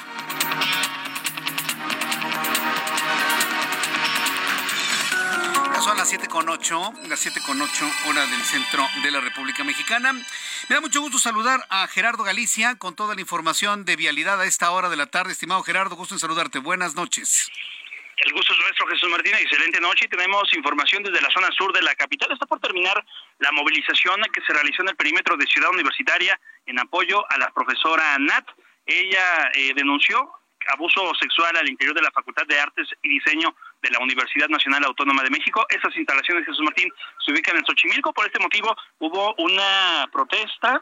Prácticamente se hizo un recorrido por diversas facultades allí en Ciudad Universitaria hasta la zona de Rectoría y poco antes de llegar a Rectoría un, grupo de aproximadamente 20 jóvenes encapuchados, eh, menciona la UNAM a través de un comunicado, infiltrados, eh, realizaron algunas pintas, dañaron el mural de la Biblioteca Central, utilizaron pistolas de gocha para poder eh, lanzar pintura a este precioso mural que se ubica en la Biblioteca Central y también en la entrada principal de Rectoría Jesús Martín aventaron algunos petardos, cuetones y bombas molotov. La universidad va a presentar la denuncia de hechos correspondiente contra quien resulte responsable y va a, aportar todas las pruebas que tiene en su poder para que estas personas que dañaron eh, los edificios de la máxima casa de estudio eh, tengan un castigo ejemplar. Y respecto a la protesta que se realizó por la maestra o el caso Nat, eh, mencionan las autoridades de la UNAM que no hubo ningún acuerdo o acercamiento porque los jóvenes inconformes, cerca de 150, exigían la presencia de algún representante del rector justo a las afueras de este inmueble, sin embargo, no hubieron las condiciones para que esto, eh, este acercamiento existiera y por ello no se pudo eh, dar seguimiento y aceptar el pliego petitorio. Eh, los jóvenes ya comenzaron a retirarse, realmente ya en la rectoría de la UNAM quedan muy pocos jóvenes. La buena noticia es que no tenemos tampoco cierres de recirculación. Si van a utilizar insurgentes, lo pueden hacer con toda confianza, está completamente abierta en ambos sentidos. Y por lo pronto, Jesús Martín, el reporte. Muchas gracias por la información, Gerardo. Hasta luego. Hasta luego, que te vaya muy bien. Javier Ruiz nos tiene más información. Adelante, Javier. Información de la zona centro de la Ciudad de México, Jesús Martín, pues ya un viernes un poco complicado, principalmente para quien transita sobre la avenida Doctor Río de la Loza y su continuación la avenida Fray Servando Teresa de Mier. Eh, ya tenemos avance lento prácticamente desde la zona de la avenida Cuauhtémoc y está en dirección hacia el eje central Lázaro Cárdenas, más adelante también llegando a la incorporación con la calzada San Antonio Abad. ¿Algún rezago de consideración? Es justamente llegando a las inmediaciones de la Arena México. Hay pues lucha y esto provoca que tengamos pues la reducción de carriles, así que hay que tomar de preferencia el bloque de extrema izquierda. El eje central Lázaro Cárdenas, también ya con avance complicado a partir de la avenida José Marista Saga, y principalmente para quien desea llegar al Palacio de Bellas Artes, más adelante también en las dimensiones de la Plaza Garibaldi, ya en ese punto la circulación mejora un poco en dirección hacia el circuito interior y finalmente el Paseo de la Reforma también ya con avance complicado, una vez que se deja atrás la zona del eje 2 norte y esto principalmente para llegar hacia la calzada de Guadalupe. De momento, Jesús Martín, ese reporte que tenemos. Muchas gracias por la información, Javier Ruiz. Hasta luego, que te vaya muy bien, muy buenas tardes. Eh, son las 7 con 11, hora del centro de la República Mexicana. Estoy viendo algunos videos que fueron tomados en la Universidad Nacional Autónoma de México de cómo estos vándalos, con este tipo de armamento que echaba pintura y demás, dañaron el, el inmueble de rectoría en Ciudad Universitaria. ¿sí? ¿Quién puede mandar a esta gente? a, mí que no me vengan con que, ay, son estudiantes que se encuentran dolidos porque les pusieron cero en matemáticas. No, a mí que no me vengan con este tipo de cuentos. ¿eh? Están debidamente uniformados, están debidamente preparados. Eh, todo lo que traen encima y todas las mantas que pusieron cuestan dinero. Y le voy a decir una cosa, si hay un sector de la población mexicana y de cualquier población en el mundo depauperada, son los estudiantes Los estudiantes con trabajos tienen para subirse al metrobús, comprarse un desayuno, comprar el periódico, lo que usted guste y mande. Si hay un sector que no tiene dinero, son los estudiantes, porque están estudiando, no trabajan. Para que luego me vengan con mantas, uniformes, cascos, pistolas. Aquí me tienen nada más un poquito de análisis a las cosas para entender que atrás de estos sujetos pues hay alguien que quiere provocar a la UNAM para que la rectoría salga con una reacción fuerte y digan, miren, violenta la ultraderecha en la UNAM. Pues no vamos a caer, señores. Hagan lo que quieran. Incendien rectoría si quieren, no lo vamos a permitir, obviamente. Hagan lo que quieran. Vamos a defender a nuestra UNAM y no vamos a caer en sus provocaciones. Un grupo de 20 personas, hombres y mujeres vestidos de negro y con el rostro cubierto, llevó a cabo esta tarde acciones vandálicas contra diversos inmuebles de las facultades de, Ciudad Universitaria y del edificio de la Biblioteca Central, cuya, fachada exterior es emblemático mural de Juan O'Gorman. ¿Quién se atreve a dañar los murales de la UNAM? Alguien que quiere provocar a la UNAM. ¿Se imagina la UNAM de algún lado ideológico partidista? No voy a decir cuál, puede ser cualquiera. Nada más imagínense ese brazo ideológico, político, electoral, estudiantil. No, pues es, es, es un manjar. Es un manjar político. Entonces, mire, vamos a ver todo tipo de cosas en torno a la UNAM en el siguiente año. Se lo puedo asegurar. Esperemos que nadie salga lastimado en todo eso. Bueno, son las 7 con 13, 14 horas del centro de la República Mexicana. Vamos a la información de economía y finanzas con Héctor Vieira. La Bolsa Mexicana de Valores cerró la sesión de este viernes con un avance del 0.32%, equivalente a 173.96 puntos, con lo que el índice de precios y cotizaciones, su principal indicador, se ubicó en 54.512.14 unidades para cerrar la semana con una ganancia acumulada del 2.40%. En Estados Unidos, Wall Street cerró con ganancias generalizadas, ya que el Dow Jones avanzó 43.17 puntos para llegar a 33.876.78 unidades. Por su parte, el Standard Poor's sumó 4.93 puntos, con lo que se ubicó en 4.298.86 unidades, y el Nasdaq ganó 20.62 puntos para ubicarse en 13.259.14 unidades. En el mercado cambiario, el peso mexicano se apreció 0.69% frente al dólar estadounidense y cerró en 16 pesos con 86 centavos a la compra y 17 pesos con 27 centavos a la venta en ventanilla. El euro cerró en 17 pesos con 82 centavos a la compra y 18 pesos con 58 centavos a la venta. El Bitcoin tuvo una caída en su valor del 0.73% para ubicarse en 26.474.90 dólares por unidad, equivalente a 457.520 pesos mexicanos con 69 centavos. El subgobernador del Banco de México, Jonathan Heath, reveló que de momento no se tienen contemplados cambios en la tasa de referencia ni en la política monetaria, siempre y cuando no se presenten choques extraordinarios, por lo que sería hasta el primer trimestre de 2024 cuando la Junta de Gobierno haga un análisis. El Fondo Monetario Internacional llamó a la Reserva Federal de Estados Unidos y a otros bancos centrales a mantener el rumbo de sus políticas monetarias y a permanecer vigilantes en la lucha contra la inflación, aunque esto implique aumentos en sus tasas de referencia. De acuerdo con la revisión de la Agencia de Estadísticas Eurostat, la economía de la zona euro, integrada por 20 países, entró en recesión técnica tras contraerse 0.1% en el primer trimestre del año con respecto al último trimestre de 2022, lo que ha generado incertidumbre sobre las perspectivas para el resto del año. Informó para las noticias de la tarde Héctor Vieira. Muchas gracias, Héctor. Muchas gracias por la información que nos has proporcionado al finalizar esta semana. Son las siete y cuarto, las 19 horas con 15 minutos, hora del centro de la República Mexicana. Siempre es importante estar en, en comunicación con las empresas mexicanas, sobre todo las empresas que buscan pues promover el talento, el talento mexicano. Estamos en un tiempo en el que pues se habla de no aspirar, que se habla de no crecer, que se habla de conformarse. Pero pues yo creo que esa no es la idea, por el contrario, yo creo que a los jóvenes, a las nuevas generaciones hay que impulsarlas, hacer crecer ese talento, hacerles sentir hambre de triunfo, de crecimiento, de conquista.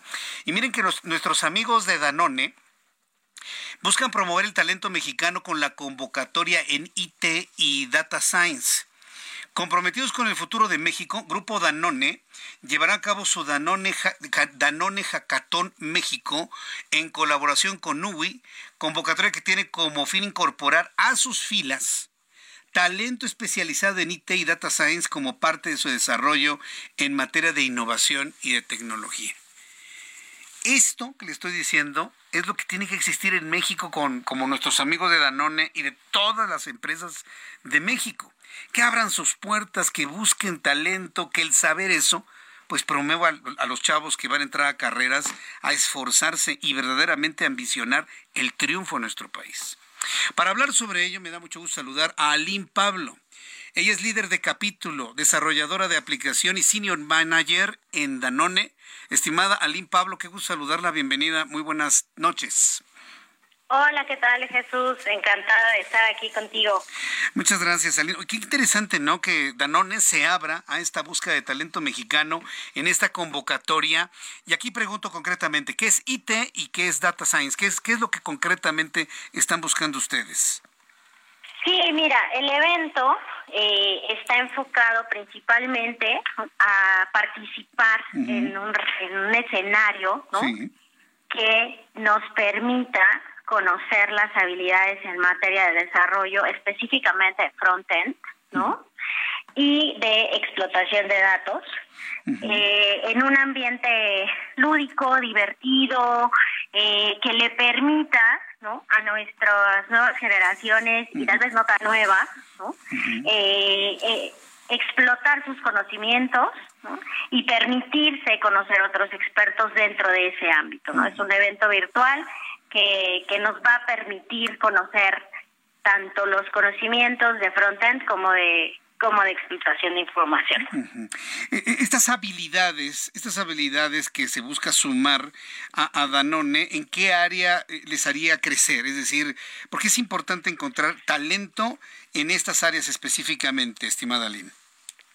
Sí, mira, te, te, platico un poco el contexto. Hace un año el mm. equipo de IT Data de Danone se transformó y convirtió cuatro equipos de, de IT locales ¿no? en una organización regional eh, que le llamamos Hub, Hub de IT and Data, que prácticamente le da soporte a todo el continente desde Canadá hasta Argentina. ¿no? Esto que nos lleva pues a que este grupo ahora, que es un equipo enorme de 360 profesionales de IT durante o por todo el continente, eh, pues necesitamos robustecer, ¿no? El, esta, esta parte del talento que puede llegar a apoyarnos en temas de desarrollo de software eh, dentro de la organización. Entonces, el hub está ubicado con base en México, lo cual es una oportunidad enorme, ¿no? Eh, para, para nuestro país, como mencionabas al inicio en tu introducción. Eh, y pues el, evento está enfocado justamente a atraer ese talento mexicano, ¿no? Que, que pueda participar y incluso eh, poder pertenecer a la organización si es que se encuentra dentro de los primeros lugares.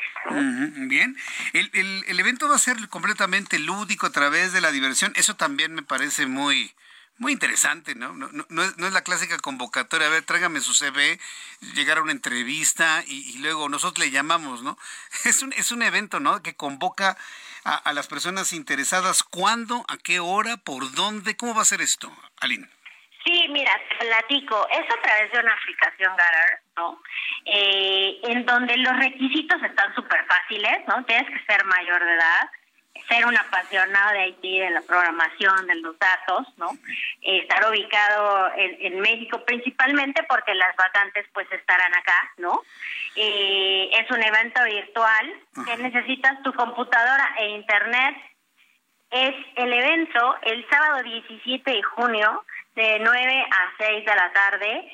Contaremos también con, con personal interno de Danone que estará haciendo mentoring, ¿no? Por si acaso algo se atora dentro del reto, pues que podamos también apoyarlas a los chicos y que ellos vivan como si fuera un día trabajando en Danone, ¿no? En las aplicaciones, obviamente, eh, con algo que esté súper acotado y alcanzable y entendible para cualquier persona. Muy bien. Pues esto va a ser entonces de mañana en ocho, para ubicarlo en el tiempo, de mañana en ocho, sábado 17 de junio, y hay que conectarnos a qué página, Aline. Mira, sí, podemos entrar a través de la página de News, nuwe.io. Ahí podemos hacer join y aparecerá el Danone Hackathon México, eh, en donde únicamente tendrás que, ingresar tu correo electrónico y listo, ¿no? Estarás inscrito y te llegará la información para que te puedas conectar al ecosistema virtual ese sábado. Perfecto, muy bien. A ver, nuevamente, por favor, la página en internet para que el público que nos está escuchando la tenga muy presente. Aline, por favor. Sí, claro, nuwe.io. Nos registramos y ahí nos aparecerá el icono de Danone Hackathon. Muy bien, perfecto. Pues así lo haremos. Desearle a las personas interesadas que tengan mucho éxito y la verdad siempre ustedes como amigos de Danone sorprendiéndonos con estas formas de hacer las cosas, lo que me pareció verdaderamente novedoso. Y gracias por tomarme la llamada y platicar de esto con el público que escucha el Heraldo, Aline Pablo. Muchísimas gracias por este tiempo. Gracias a ti, Jesús, y muchísimas gracias por el espacio. Gracias a ustedes, que les vaya muy bien y que tengan muy buena noche. Gracias. Hasta luego. Hasta luego. Hemos conversado con Aline Pablo y es líder de capítulo, desarrolladora de aplicaciones y senior manager en Danone. Y así lo están haciendo, ¿no? Impulsando el talento, fomentando el interés, fomentando el crecimiento. Finalmente de eso se trata. Son las 7.23, las 7.23 hora del centro de la República Mexicana. Eh, más adelante le voy a ampliar la información que se ha registrado en los Estados Unidos.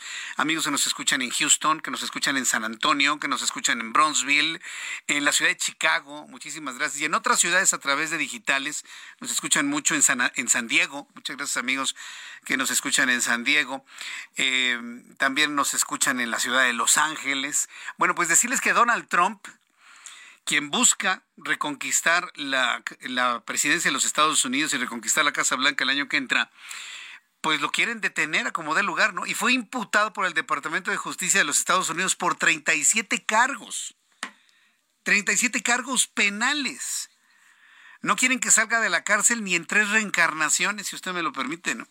Entonces voy a ir a los anuncios y regreso enseguida con esta información y también con algunos saludos de amigos que nos están escuchando en otras partes del país. Y le invito para que me escriba a través de mi cuenta de Twitter, arroba Jesús Martín MX.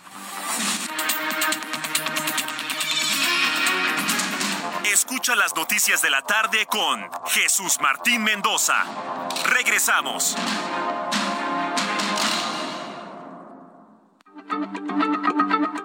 Heraldo Radio, la H se lee, se comparte, se ve y ahora también se escucha.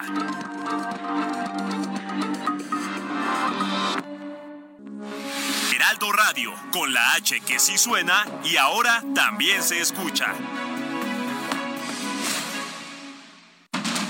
Continúa Heraldo Noticias de la tarde con Jesús Martín Mendoza.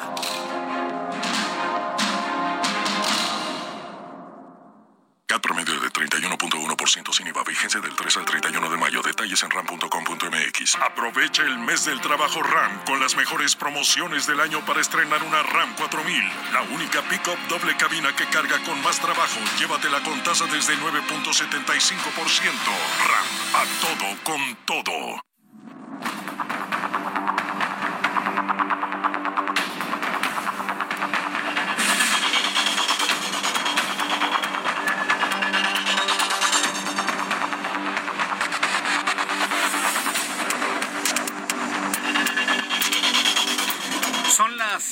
Y media, las 19 horas con 30 minutos hora del centro de la República Mexicana. Escucha usted el Heraldo Radio. Yo soy Jesús Martín Mendoza y le acompaño con la información. Quiero enviar un caluroso saludo. bueno, hay muchas personas que la verdad a mí me da mucho gusto saber que nos envían comentarios, saludos, luego está uno haciendo el súper y nos oye, es usted Jesús Martín Mendoza y bueno, la verdad es que es muy muy muy agradable, muy muy importante, además nos llena de una gran responsabilidad, ¿sí? El, saludar a nuestros amigos. Eh, quiero enviar un saludo a don Tomás y su hijo, quienes venden trolelotes, así se llaman, ¿verdad? Trolelotes. Los, los, trolelotes más ricos de Tampico, me están informando. Trolelotes Don Tomás, el de la Bene, así. Y bueno, pues me envían una fotografía en donde dice es un triciclo que está a las afueras del, del hospital y bueno, pues... La gerente de Tampico. Y aquí, por ejemplo, nuestra gerente de Tampico nos ha enviado este este saludo, sobre todo para saber que nuestro amigo, bueno, pues pone su radio, lo pone a todo volumen, tiene la H del Heraldo. No, bueno, pues eso le llamo ser fan. Bueno, pues don Tomás y a su hijo y a toda su familia, yo les agradezco infinitamente el que nos escuchen todos los días pero sobre todo que nos tenga confianza. Eso me llena de gusto, pero además de un profundo sentimiento de responsabilidad de estar con usted siempre, informándole como debe de ser, siempre apoyado por un gran equipo de profesionales de la información. Como siempre le he dicho, yo soy nada más la punta del iceberg. Más abajo se encuentra, bueno, a un lado, no me gusta decir abajo, a un lado de este servidor se encuentra un grupo de profesionales de la información en, en radio, en televisión, en prensa, en web, que hacen posible que estemos juntos a esta hora de la tarde conociendo la historia del país de todos los días. Así que, don Tomás, fuerte abrazo, le deseo muchísimo éxito con sus trolelotes. Y pues cuando tenga la oportunidad de darme una bolsita allá por Tampico, créame que lo voy a buscar, se lo prometo, para que me invite usted un trolelote. Bueno, le compro un trolelote y si me gusta, pues nos comemos el segundo. Así que le envío un fuerte abrazo. Y también para nuestros amigos, la gerencia de Heraldo Radio en Tampico, les envío un fuerte abrazo y gracias por atender al público y mandarnos estos mensajes, porque de esta manera estamos conectados con toda esta gran familia que escucha todos los días las noticias a través del Heraldo de México, a través del Heraldo Radio. Son las 7.33, las 7.33 hora del centro de la República Mexicana.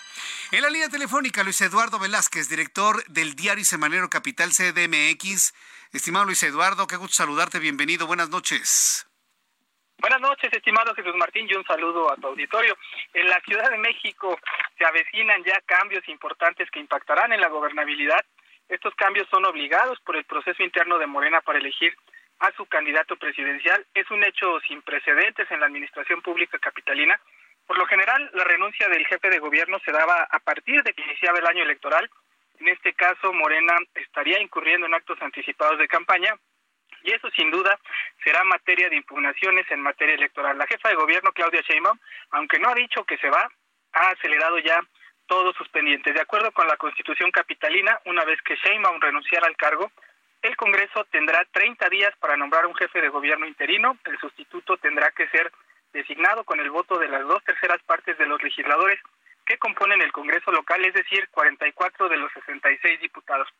Ello implicará que la 4T deberá negociar con el bloque opositor para asegurar los votos que permitan la designación del sustituto y en el periodo entre en el periodo que entre la licencia solicitada por Sheinbaum y la designación del interino habrá un encargado de despacho que en este caso tendrá que ser el secretario de gobierno Martí Vázquez, aunque para el nuevo jefe de gobierno se barajan ya algunos nombres y se perfila a la actual secretaria de Finanzas, Luz Elena González. Y eso pues desataría también una cadena más amplia de cambios en el gabinete de la Ciudad de México que no se tenían previstos. Veremos, Jesús Martín, de qué manera se procesan estos cambios y confiemos en que no se convierte en un desastre administrativo la lucha por el poder en el 2024. Todo parece indicar que va a ser una lucha tremenda ¿eh? en todos los ámbitos, a nivel local, a nivel federal, pero pues estaremos informando al público, estimado Luis Eduardo. Muchísimas gracias por este tiempo, como siempre. Nos escuchamos la próxima semana, Luis. Gracias a ti, un abrazo y que pases buen fin de semana. Igualmente, que la pases muy bien. Gracias. Es Luis Eduardo Velázquez, director del diario semanario Capital CDMX. Son las 7.35, hora del centro de la República Mexicana. Y vamos a continuar con Vamos con toda la información internacional. Ya le adelantaba hace unos instantes lo que está pasando con Donald Trump. A Donald Trump lo quieren meter a la cárcel. Le van a fincar 37 cargos penales relacionados con retención de información secreta, obstrucción a la justicia, falso testimonio, que si se llevó papeles a su casa de Maralago. De acuerdo con el acta de procesamiento, los documentos con los que contienen información secreta fueron guardados en el baño. ¿Y cómo saben? En el dormitorio, una oficina, el sótano, hasta en el escenario de la banda de música del salón de baile de Maralago. Sí, la casa de Donald Trump tiene una sala de baile, imagínense, ¿no? Así como la de La Bella y la Bestia, así su salonzote, ¿no? Con sus candelabros, ¿no? Y, y su gran biblioteca y sus grandes cristales, ¿no? Así. No, no, si le digo que se atienden a lo, a lo grande. El club de campo de Trump fue el escenario de más de 150 eventos, muchos de ellos en ese salón de baile en los que participaron decenas de miles de personas. ¿Lo van a meter a la cárcel? La respuesta es no. ¿Le están ayudando con su campaña? La respuesta es sí. Más noticias en resumen internacionales con Alina Leal Hernández. Medios locales y rusos informaron que un ciudadano ruso murió por el ataque de un tiburón en una playa de Egipto situada en el Mar Rojo, en lo que marca el primer fallecimiento en lo que va de 2023 por las mordeduras de este animal, después de que el año pasado fallecieran dos turistas en las mismas circunstancias. El presidente ruso Vladimir Putin afirmó este viernes que las tropas ucranianas iniciaron una contraofensiva que le está dejando pérdidas significativas. Sus comentarios se producen horas después de una serie de ataques con drones en territorio ruso. El ex primer ministro del Reino Unido, Boris Johnson, sorprendió a la Gran Bretaña este viernes al renunciar como legislador después de enterarse de que será sancionado por engañar al Parlamento. Johnson culpó de su decisión a la comisión parlamentaria que investiga el escándalo del Partygate, las fiestas de Down Street celebradas en plena pandemia de COVID-19. El gobierno colombiano y la guerrilla del Ejército de Liberación Nacional anunciaron este viernes en Cuba un acuerdo para un cese al fuego bilateral por un periodo preliminar de 180 días. El paso más concreto surgió hasta ahora de una mesa de diálogo entre ambos actores para lograr un acuerdo de paz en el país andino. De acuerdo con un hallazgo de la inteligencia estadounidense publicado por la Casa Blanca, Irán está proporcionando a Rusia materiales para construir una planta de fabricación de drones al este de Moscú, mientras que el Kremlin busca asegurar un suministro constante de armamento para su actual invasión de Ucrania. Muchas gracias por la información. Gracias por la información, Alina Leal. Eh, las noticias internacionales más importantes hasta este momento. Vamos hasta el estado de Puebla, regresando a noticias de nuestro país con Claudia Espinosa. Pobladores de Tlahuapan cerraron la autopista México-Puebla y la carretera federal. Exigen la libertad de dos personas que habrían sido detenidas por estar presuntamente vinculadas al linchamiento de una persona. Vaya escándalo. Adelante, Claudia, gusto en saludarte. ¿Cómo estás? Buenas noches.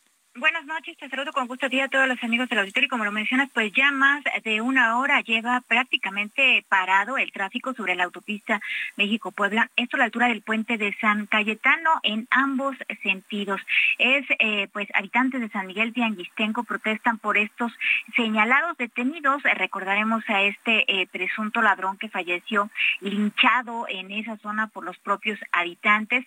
Bueno, pues se realizó la detención de algunos de eh, estas personas de acuerdo con las investigaciones de la Fiscalía General y esto motivó pues que a la altura de este puente de San Cayetano Santa Rita Tlahuapa los habitantes de esa comunidad exijan a las autoridades la liberación de estas eh, personas debido a que aseguran pues estas dos no estuvieron involucradas con el hinchamiento de este hombre hace ya eh, por lo menos un mes. Hay que mencionar que bueno pues eh, no hay forma en que puedan ni siquiera los vehículos ir a la carretera federal. Esto ha ocasionado que esté completamente parado el tráfico, muchos eh, camiones de carga que circulan por esta zona se han quedado totalmente varados. Ya eh, hay una comisión de la Secretaría de Gobernación Estatal tratando de dialogar eh, con ellos. Sin embargo, lo que te puedo decir es que en estos momentos todavía continúa este bloqueo en espera. Lo que ellos piden es la liberación de estas dos personas que aseguran no estuvieron involucradas con este linchamiento y bueno, pues las autoridades señalan que es una investigación que está llevando a cabo la Fiscalía General del Estado. Así las cosas aquí en Puebla. ¿Desde qué hora se encuentra cerrada la autopista México-Puebla. Es increíble cómo se toleran el cerrar una vialidad federal. ¿Cuántas horas llevan?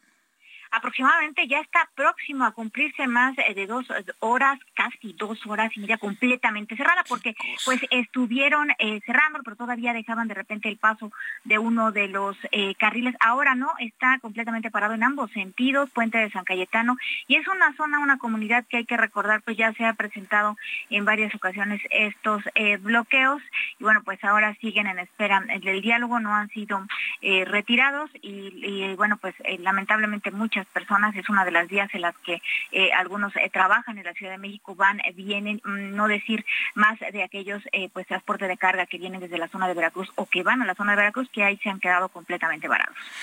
Bien, estaremos atentos del momento en el que se libere la autopista México-Puebla. Muchas gracias por la información, Claudia. Estamos pendientes. Estamos atentos de lo que sucede. ¡Qué barbaridad!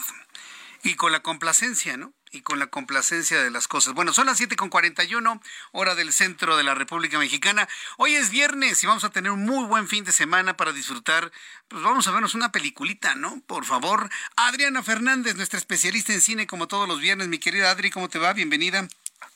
Hola, ¿cómo estás, Jesús Martín? ¿Qué tal? ¿Ya listos para disfrutar del fin de semana, para poder hablar de películas, de series? Necesitamos una buena recomendación porque me siento huérfano después de que se terminó mi serie Succession. Ay, este, no, yo también, Jesús Martín. Qué depresión. Y el domingo más depresión entre que las elecciones y no había Succession después. yo dije, no, ya, esto es la muerte. No, eso sí, sí fue.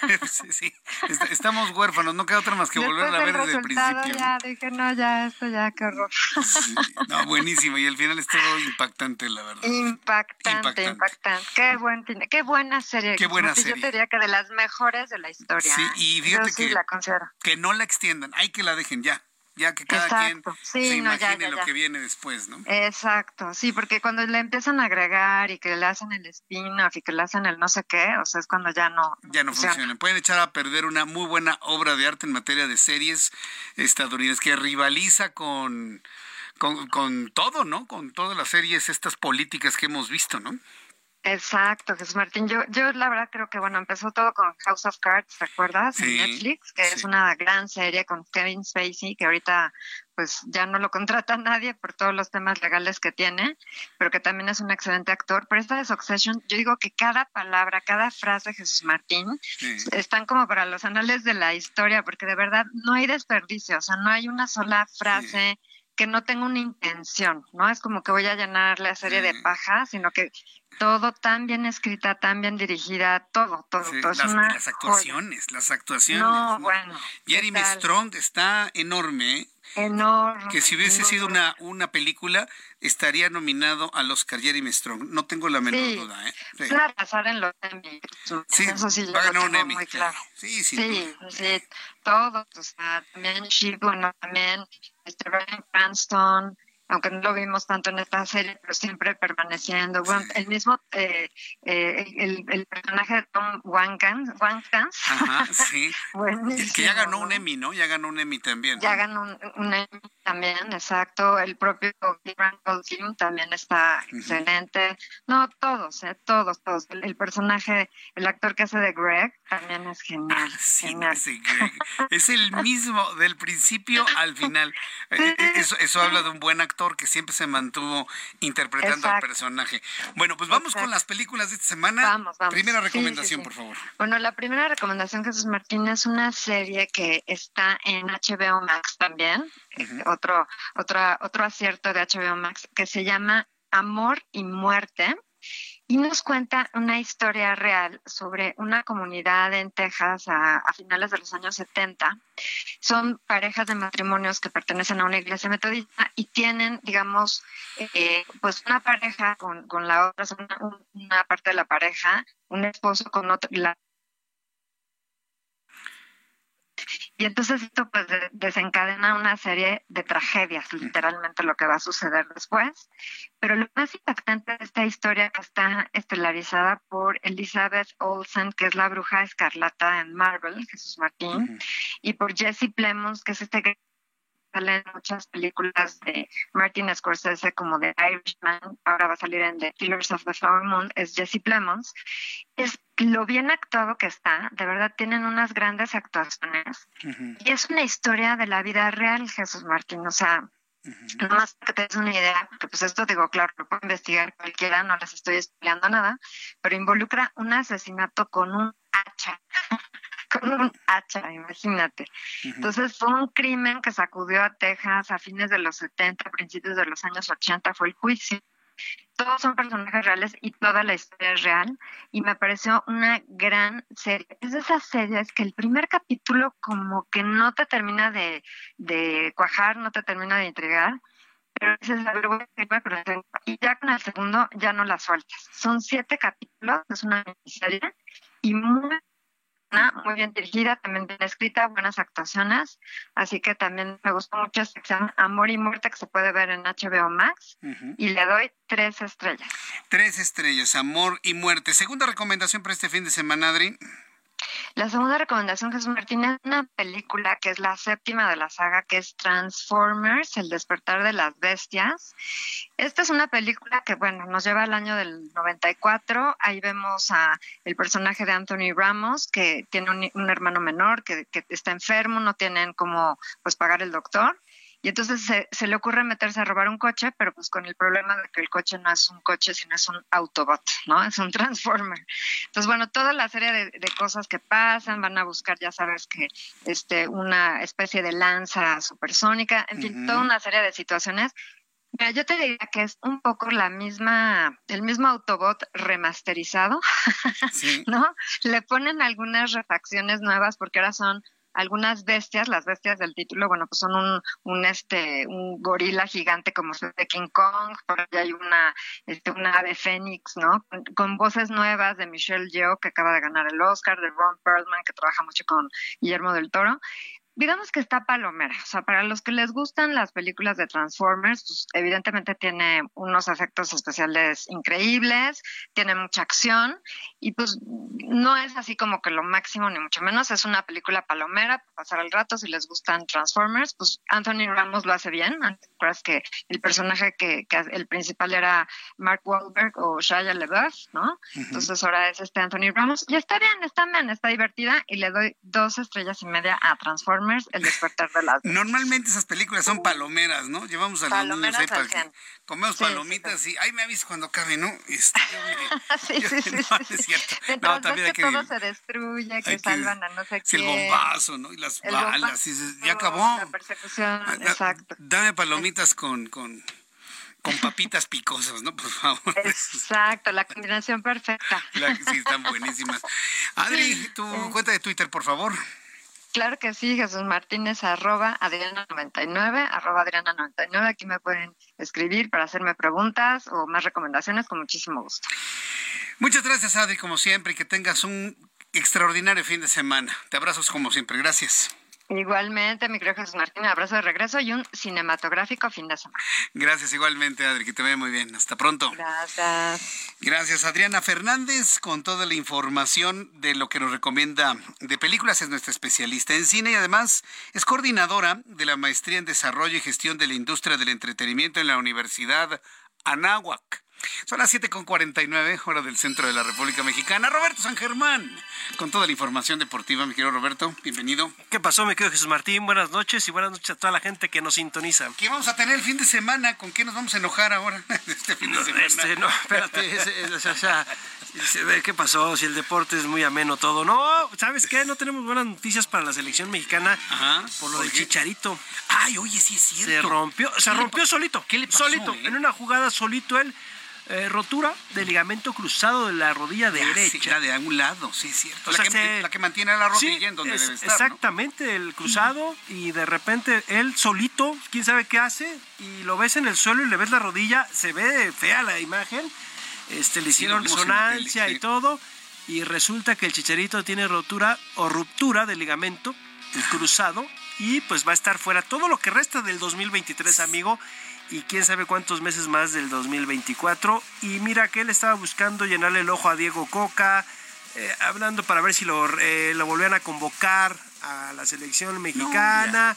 pues no está para la Nations League, no va a estar tampoco para la Copa de Oro, lo que resta del 2023. Y baja sensible para el Galaxy de Los Ángeles. Se les va su delantero. El torneo pasado también tuvo lesiones. No sé si eh, haya sido porque se puso muy fuerte, también mucho trabajo de gimnasio y de repente el subir en peso, el hacer muchas pesas y todo esto, pues puede llegar a, a, generar este tipo de si no se tiene ese cuidado. Exacto.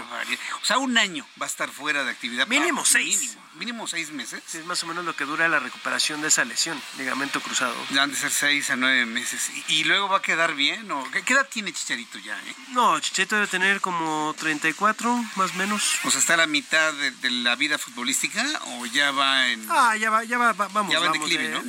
sí, sí, bueno, en esas posiciones sí. Si fueras portero puedes durar muchísimos años más, pero siendo delantero y todo esto, sí, o sea, obviamente ya su mejor momento pasó, eh, se ha mantenido, pero sí, sí, desgraciadamente para él es una lesión que lo, pues sí, lo saca de todo lo que estaba buscando, ¿no? ¿Qué, qué, qué pasa cuando un jugador, sobre todo de ese tamaño, el chicharito, se queda sin trabajar seis, siete, ocho meses, ¿le siguen pagando? Sí, claro, claro, tienes tú ahí un contrato y vienen estipuladas algunas cláusulas y pues sí le van a seguir pagando, ¿no? Entonces, pues la verdad es que no tiene problema en eso, ¿no? La cuestión es cómo vas a regresar.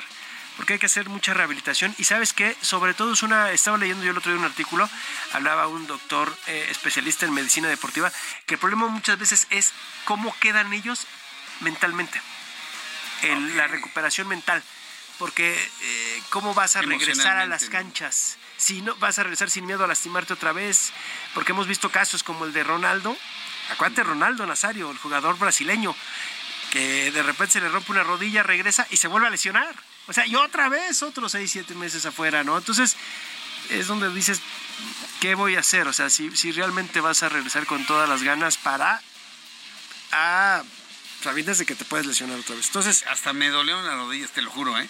Sí, pobre el chicharito, ¿eh? Porque fue él mismo, ¿no? No lo golpearon y lo empujaron. Él solito hizo un movimiento no adecuado. Adiós, exactamente. Eso es lo del chicharito. También tenemos otra cosa, ya dejemos un poquito el problema del chicharito y vámonos al tenis a Roland Garros en Francia. Se viene una final bien interesante, la de Casper Ruud contra Djokovic. ¿Por qué? Porque si Novak Djokovic le gana a Casper Ruud, que será lo más probable, eh, Djokovic va a ser el hombre con más títulos de Grand Slam en la historia, 23. O sea, ya este hombre estaría, ya, o sea, te dije, va a pasar, iba a pasar a Rafa Nadal e iba a pasar a Roger Federer por la edad.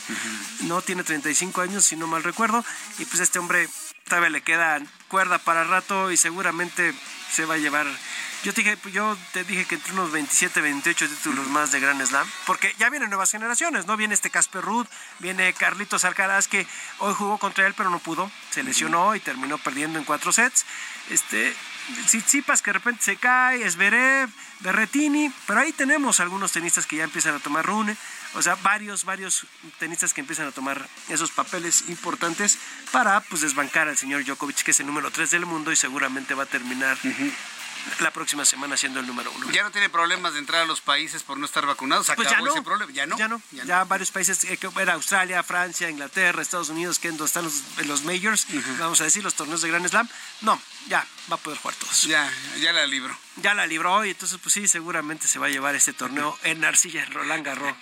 ya la libramos, Novak, la libramos. Ya la libraron, ya no tienen que, ya no tienen que pasar por algunas cosas, pero pues ahí va a estar el señor Djokovic, es lo, lo que tenemos hasta ahorita lo que sería, digamos, lo importante. Y mañana la Champions a la una de la tarde. Ah, sí, la final, ¿no? La final. Manchester City, no creo que tenga problemas con el Internacional de Milán. La verdad es que ves el cuadro que tiene el Manchester, lo que se han gastado. Ojalá ya se le haga Pep Guardiola, porque si no sería el fracaso de la historia para mí, ¿no? O sea, con un equipazo que no se ve por dónde le. O sea, no sé qué vaya a hacer en Estambul el equipo del Internacional de Milano, porque creo que Manchester City tiene todo para llevarse la Champions mañana, amigo. Mi querido Roberto, muchas gracias por la información deportiva.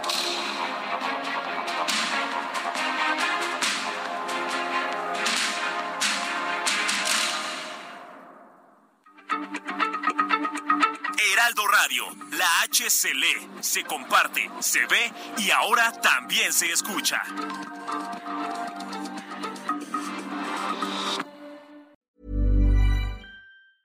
Even when we're on a budget, we still deserve nice things.